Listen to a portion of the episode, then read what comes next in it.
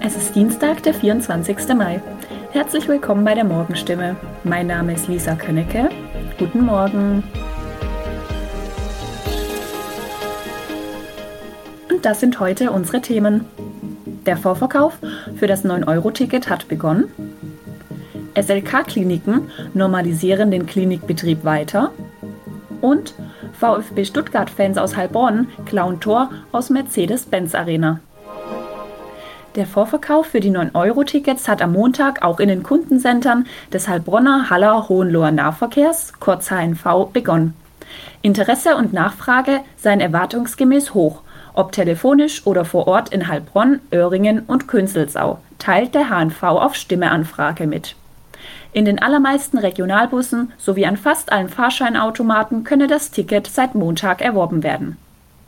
Konkrete Verkaufszahlen konnte der Heilbronner Haller Hohenloher Nahverkehr für den gestrigen Montag noch nicht nennen. Und wie sieht es in Hohenlohe aus? Ersten Hochrechnungen des Nahverkehrs Hohenlohe, kurz NVH zufolge, wurden bis zum Nachmittag in den Verkaufsstellen in Künzelsau und Öhringen rund 250 Tickets abgesetzt. Bei der Messe im Park in Öhringen waren die 9-Euro-Tickets am Wochenende erstmals am gemeinsamen Stand von HNV und NVH angeboten worden, nachdem der Bundesrat am Freitag den Weg dafür freigemacht hatte. Obwohl im Vorfeld keine Werbung gemacht wurde, seien 864 9-Euro-Tickets verkauft worden, 408 am Samstag und 456 am Sonntag. Die SLK-Kliniken normalisieren den Klinikbetrieb weiter. Wie der Verbund mitteilte, werden positiv auf das Coronavirus getestete Personen seit Montag an allen drei Krankenhausstandorten in Heilbronn, Bad Friedrichshall und Löwenstein stationär behandelt. Die Corona-Isolierstation im Klinikum am Gesundbrunn soll ab einer konstanten Corona-Patientenzahl von 15 bis 18 aufgelöst werden. Die Patienten werden dann in den jeweiligen medizinischen Fachbereichen dezentral versorgt Laut einem Sprecher werden sie weiter isoliert untergebracht, also in separaten Zimmern nach speziellen Hygienestandards. Durch die Impfungen und Omikron habe sich die Krankheitsschwere Infizierter häufig so weit abgeschwächt, dass es aktuell und für die nächsten Monate möglich ist, Corona mehr und mehr in den klinischen Alltag zu integrieren, sagt SLK-Geschäftsführer Thomas Weber. Bei der Klassenerhaltparty des VfB Stuttgart am letzten Bundesligaspieltag vor rund einer Woche gruben Fans nicht nur Stadionrasen in der Mercedes-Benz-Arena aus, sondern bauten auch ein Tor ab. Einer der beiden Torpfosten hätte, wie jetzt bekannt wurde, mit Spielern der TG Böckingen nach Heilbronn gehen sollen. Bundespolizisten aber nahmen ihnen das gute Stück am Bahnhof in Bad Cannstatt ab. Die beteiligten Fußballspieler der TG wollen heute nicht mehr über den Vorfall sprechen. Grund dafür ist wohl, dass die außergewöhnliche Aktion durch den Polizeieinsatz einen negativen Beigeschmack bekommen hat. Die Bundespolizisten veranlassten eine Anzeige wegen des Verdachts auf Sachbeschädigung. Um den Torpfosten in der Bahn transportieren zu können, mussten die Männer den zweieinhalb Meter hohen Pfosten nämlich zurechtbiegen. Das Metallgeländer des Bahnhofs in Bad Cannstatt am Bahnsteig 5 musste dafür herhalten und sei beschädigt worden, wie Katharina Hamm, Sprecherin der Bundespolizei, auf Nachfrage der Stimme-Redaktion mitteilt. Die Aktion der TG-Spieler in der Fanekstase nach dem Abpfiff des Spiels zwischen dem VfB Stuttgart gegen den 1. FC Köln blieb natürlich nicht ungesehen. Zahlreiche Handys dokumentierten das Geschehen und zahlreiche Videos sind im Umlauf. Eines davon findet sich auf der Videoplattform TikTok und wurde inzwischen mehr als vier Millionen Mal angesehen. Soweit die Nachrichten aus der Region. Weitere Nachrichten gibt's wie immer auf stimme.de und in allen unseren Zeitungen. Und hier geht's jetzt weiter mit den Kolleginnen und Kollegen aus Berlin. Vielen Dank und einen schönen guten Morgen. Ich bin Sabrina Frangos und das sind heute unsere Themen aus Deutschland und der Welt. Habeck ruft zu internationaler Zusammenarbeit auf, Treffen der EU-Wirtschafts- und Finanzminister und Hertha entkommt dem Abstieg. Vizekanzler Robert Habeck hat angesichts des Ukraine-Kriegs und einer drohenden Nahrungsmittelkrise ja zu internationaler Zusammenarbeit aufgerufen. Beim Weltwirtschaftsforum in Davos sprach sich Habeck für globale Kooperation und offene Märkte aus. Zoe Tasovali mit den Infos. Habeck befürchtet schon im nächsten Jahr einen großen Mangel an der weltweiten Kalorienversorgung. Diese Krise wird dann seiner Meinung nach vor allem Länder treffen, die arm und instabil sind. Wichtig ist deshalb solidarisch, fair und gerecht zu handeln. Das heißt, die Länder dürfen nicht nur ihre eigenen Vorräte aufstocken, um sich selbst zu versorgen. Denn wenn sie das tun, wird diese Krise eskalieren, warnt Wirtschaftsminister Habeck. Außerdem sollte jeder von uns den eigenen Lebensmittelverbrauch reduzieren, sagt er. Ina Heidemann verfolgt das Weltwirtschaftsforum. Welche Gefahren sieht Habeck denn insgesamt für die weltweite Wirtschaft? Wirtschaftsminister Habeck sieht derzeit mindestens vier miteinander verbundene Krisen. Konkret nannte er hohe Inflation in vielen Ländern, eine Energiekrise, Lebensmittelknappheit und die Klimakrise. Diese Mischung könnte die Wirtschaft einbrechen lassen. Die Probleme könnten nicht gelöst werden, wenn wir uns nur auf eines der Probleme konzentrieren, sagte Habeck. Und eine globale Rezession würde ihm zufolge die Probleme auch noch verschärfen, denn die hätte gravierende Auswirkungen nicht nur auf den Klimaschutz, sondern auf die globale Stabilität insgesamt. Der ukrainische Präsident Zelensky hat ja währenddessen noch schärfere Sanktionen gegen Russland gefordert. Das sagte er in einer Videoansprache an die Teilnehmer des Weltwirtschaftsforums. Gleichzeitig bedankte er sich auch für die internationale Unterstützung. Welche Sanktionen fordert Zelensky denn genau gegen Russland? Zelensky spricht sich für ein Embargo für russische Energieträger aus. Er hat außerdem schon in die Zukunft geblickt und ausländische Unternehmen eingeladen, sich am Wiederaufbau seines Landes zu beteiligen. Zur Finanzierung solle auch eingefrorener russischer Besitz verwendet werden, schlug er vor. Wichtig seien außerdem Verhandlungen über den Zugang zu blockierten ukrainischen Seehäfen, denn dringend benötigte Lebensmittel können derzeit nicht aus der Ukraine exportiert werden. Außerdem fordert Zelensky, den Handel mit Russland komplett einzustellen. Warum ist denn das Thema Handel eigentlich so wichtig? Ja, das Thema Handel ist ein großes. Hierbei bekommt Zelensky Unterstützung von Ex-Box-Weltmeister Wladimir Klitschko. Der Krieg werde so lange dauern, wie die Welt Handel mit Russland treibe, sagte Klitschko. Er hat vollständige Isolation Russlands gefordert. Und außerdem fordert er einen Ausschluss russischer Athleten von Olympischen Spielen. Das habe nichts mit der Nationalität oder den Athleten zu tun, aber sie repräsentierten das aggressive Regime Russlands, sagte Klitschko.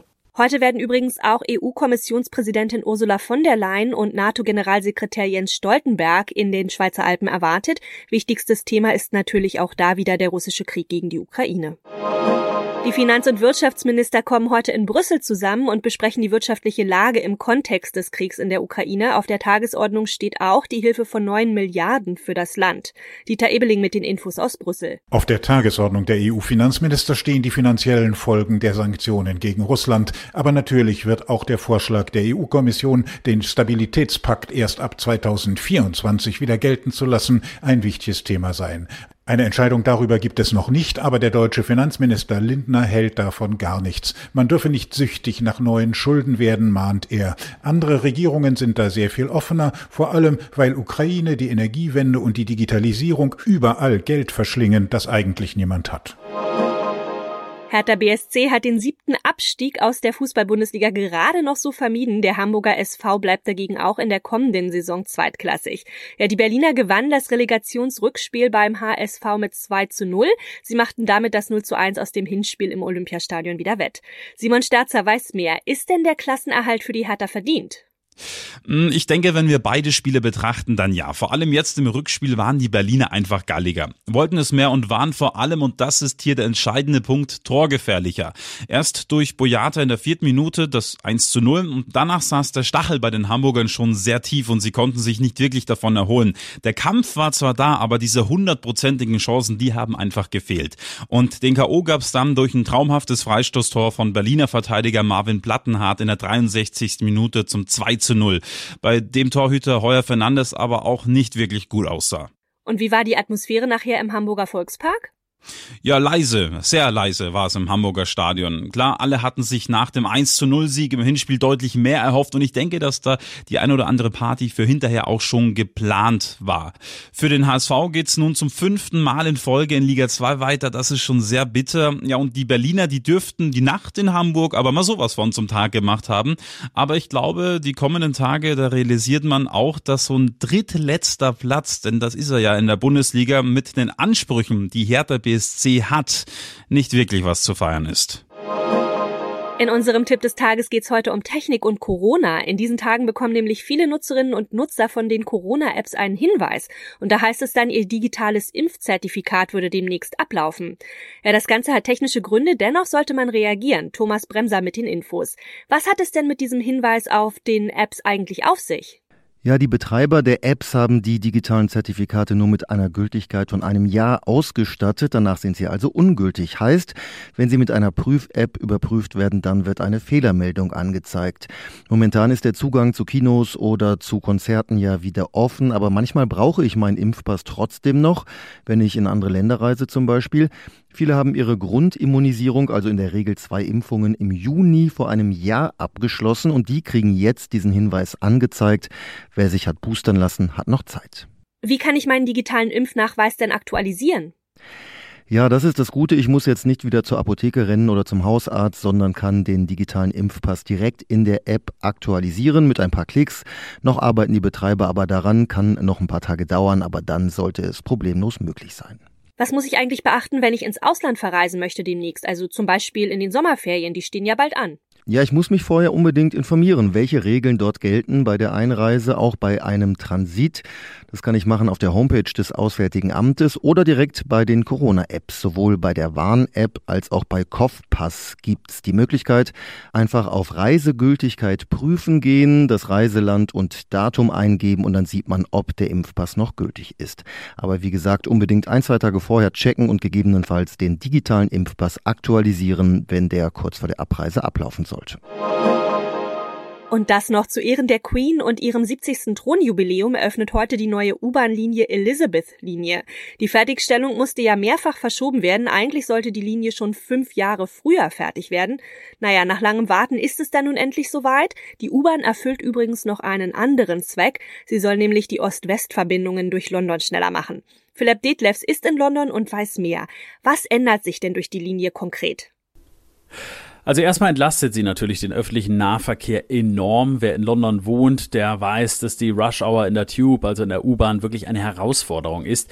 Da quetschen sich die Leute in den Zügen und jetzt, wo alle Corona-Beschränkungen weg sind, ist das auch morgens und am späten Nachmittag wieder so. Diese neue Bahn wird die Situation natürlich verbessern, zumal sie ja quasi einmal durch die ganze Stadt geht. Die Züge sind doppelt so lang wie die bisherigen U-Bahnen und wenn die Linie vollständig in Betrieb ist, wird sie mehr als 40 Stationen haben. Das U-Bahn-Netz wächst damit um 10 Prozent Prozent und 200 Millionen Fahrgäste im Jahr werden erwartet. In London gibt es ja schon so viele U-Bahn-Linien. Wo war denn da überhaupt noch Platz? Ja, ich habe vor einigen Jahren einige der Tunnels und der Bahnsteige besucht, als sie sich noch im Bau befanden und habe mir das von den Mitarbeitern erklären lassen. Mehr als 40 Kilometer neue Tunnel wurden dafür unter dem Stadtzentrum gegraben, direkt neben den existierenden U-Bahn-Linien. Und das ist im wahrsten Sinne des Wortes Millimeterarbeit. Einige Tunnel sind nicht mal einen Meter neben den bestehenden gegraben worden. Ich konnte das gar nicht glauben und habe dann nochmal nachgefragt. Weniger als ein Meter Abstand ist da teilweise zwischen neuem und alten Tunnel. Und wie viel schneller kann man sich dann in Zukunft durch London bewegen? Also das ist ja auch für Reisende recht interessant. Ja, das lässt sich am besten an einem Beispiel erklären, das, denke ich, auch für London-Touristen interessant ist. Bisher dauert eine Fahrt vom Flughafen Heathrow ins Zentrum, zum Beispiel zur Tottenham Court Road, gut 50 Minuten und man muss da mindestens einmal umsteigen. In Zukunft gibt es dank der Elizabeth Line eine Direktverbindung von Heathrow in die Innenstadt und die Fahrt dauert dann weniger als eine halbe Stunde, also das ist dann schon eine deutliche Ersparnis und umsteigen muss man auch nicht. Das war's von mir. Ich bin Sabrina Frangos und ich wünsche Ihnen noch einen schönen Tag. Bis morgen.